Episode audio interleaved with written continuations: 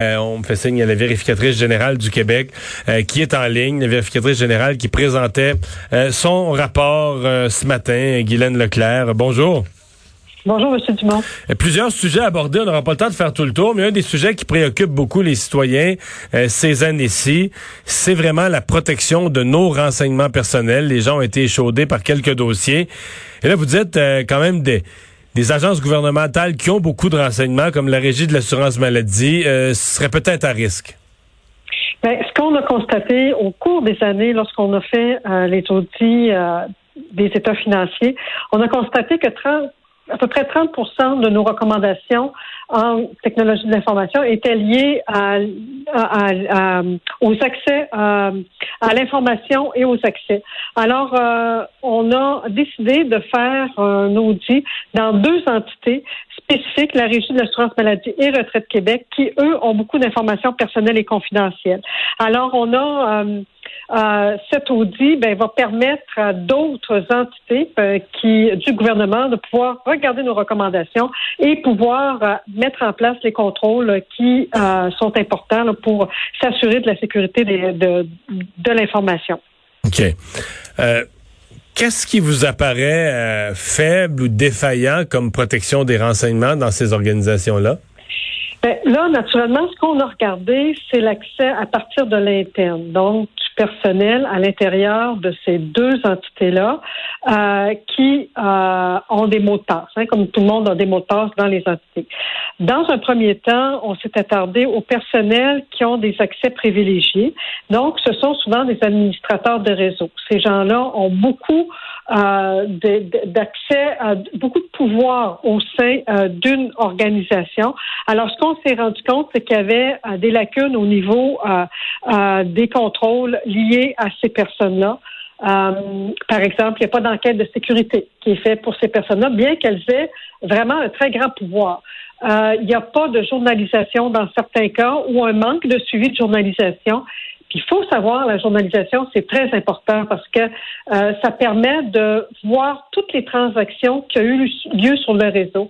Donc, euh, dans quelle mesure il y a eu du téléchargement de données. Il y a une chose que je veux apporter immédiatement ici, c'est qu'on n'a pas identifié ni de fond ni d'erreur. Hein. Alors, je veux juste rassurer la population que dans, euh, dans le cadre de notre audit, on n'a pas identifié aucune malversation.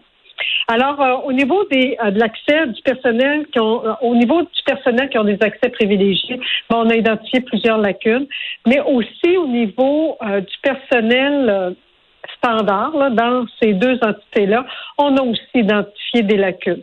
Donc, par exemple, du personnel qui quitte et pour lequel on n'enlève pas immédiatement l'accès via les mots de passe. On a fait un sondage. Des gens qui quittent, qui ne sont, qui ne sont plus à l'emploi de l'organisation, mais qui théoriquement, à partir de, à partir de chez eux, de leur ordinateur personnel, ont encore un mot de passe qui pourrait leur permettre d'entrer dans le système. Ben, ce qu'on a fait, c'est qu'on a euh, fait un, un, sondage et euh, sur euh, du personnel qui avait quitté d'eux-mêmes, du personnel qui avait été congédié, des gens qui étaient en congé de maladie, des sans donc on a fait une, toute une variété. On a identifié 40% de ces départs-là pour lesquels le mot de passe n'avait pas été aboli après 10 jours du départ de la personne. Alors, ça, c'est une, ça, ça, fait partie des lacunes qu'on a identifiées. Il y a aussi euh, la classification des informations privilégiées. Il faut comprendre que comme par exemple, si je prends un exemple, la régie de l'assurance maladie, un employé, il y a, de l'information qui est privilégiée là-bas, qui est très sensible. Rémunération de médecin, maladie, toutes sortes de choses qui peuvent être très, très sensibles. Donc, dans un département, on pouvait identifier une information qui était très sensible. Dans un autre, euh, la, la, classifier un petit peu moins fait que cette classification-là est très importante pour pouvoir euh, euh, s'assurer d'une bonne séparation des tâches. Alors, euh, c'est ce, ce genre de lacune qu'on a identifié au sein de ces deux entités-là.